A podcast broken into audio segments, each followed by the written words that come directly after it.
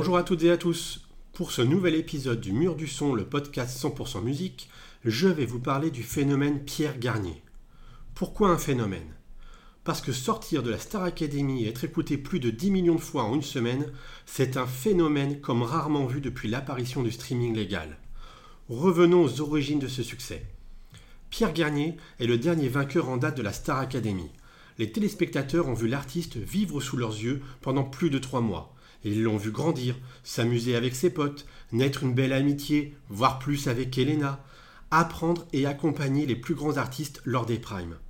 À vrai dire, j'ai suivi la Starac de loin, voire même de très loin. J'ai vu quelques performances, quelques duos, mais pas plus. Je n'ai jamais regardé les quotidiennes. Mais de ce que j'avais vu, je voyais bien Pierre et Lenny aller loin dans l'aventure. La Starac a été un joli succès avec en moyenne 3-4 millions de téléspectateurs, tout en ne se pliant pas tout à fait au code d'aujourd'hui. Le show était beaucoup plus variété française traditionnelle, en invitant Fiori, Bruel ou encore Lara Fabian, que pop urbaine et rap qui cartonne aujourd'hui. L'émission a su plaire à plusieurs générations, dont la génération qui a grandi avec la Starac dont je fais partie.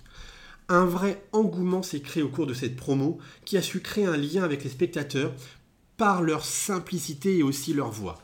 Le public s'est attaché à ces jeunes artistes en herbe et les téléspectateurs se sont rués sur les places de concert de la tournée pour les entendre chanter et les voir en vrai. Mais ce lien n'explique pas tout le succès rencontré par Pierre, le vainqueur. Rappelez-vous, il n'y a pas si longtemps, la gagnante de la saison précédente, Amisha.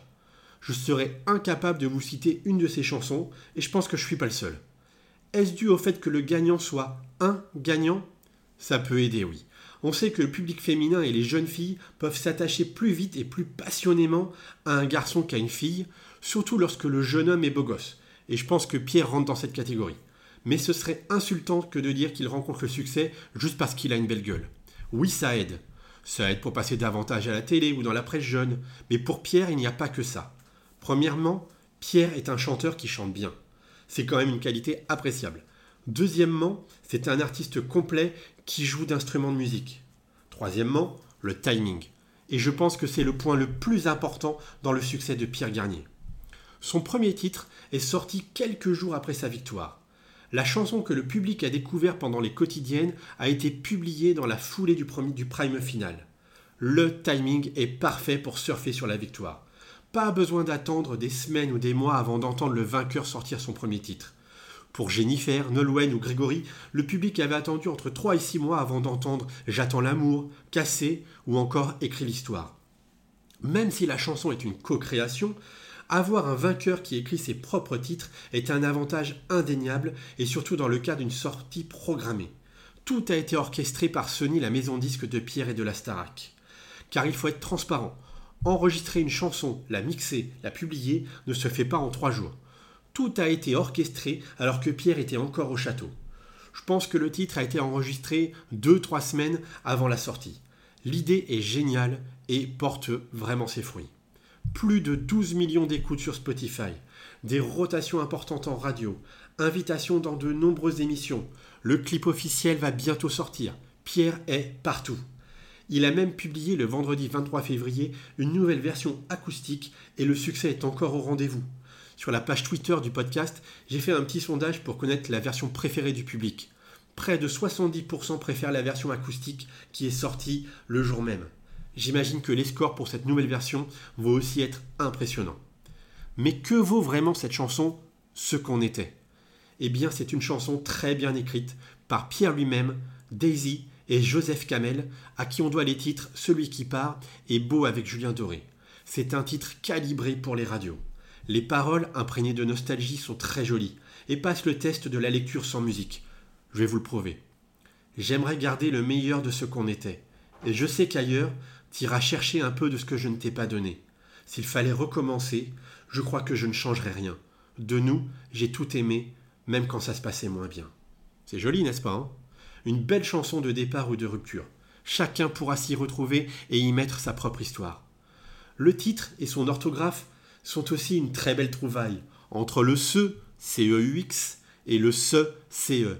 Ici, ce n'est pas ce que l'on représentait, mais le ce, vraiment nous deux. Et puis, il y a la voix de Pierre Garnier. Une très jolie voix avec un grain particulier. Je trouve que sa voix ressemble par moments à celle de Matt Pokora, avec un peu plus d'écorchure. Mais écoutez bien, que ce soit la version acoustique ou la version euh, studio, quand, il va, quand il dit le mot chercher, quand il monte un petit peu sa voix pour aller chercher le mot chercher, je vous assure, c'est la même, c'est le même grain que Matt Pokora. Je suis pas certain que ses fans les plus passionnés soient d'accord avec cette comparaison, mais moi c'est ce qui me saute aux oreilles, on va dire. D'ailleurs, le, titre très bien pu être une chanson de Matt. Elle rentre dans les chansons plus pop variété que Matt a proposé ces dernières années au public. Allez, je sais que ça va vous faire du bien après avoir entendu ça. Je vous mets un petit extrait de la version acoustique de ce qu'on était. J'aimerais garder le meilleur de ce qu'on était. Et je sais qu'ailleurs t'iras chercher un peu de ce que je ne t'ai pas donné. Je vais garder le meilleur de ce qu'on était.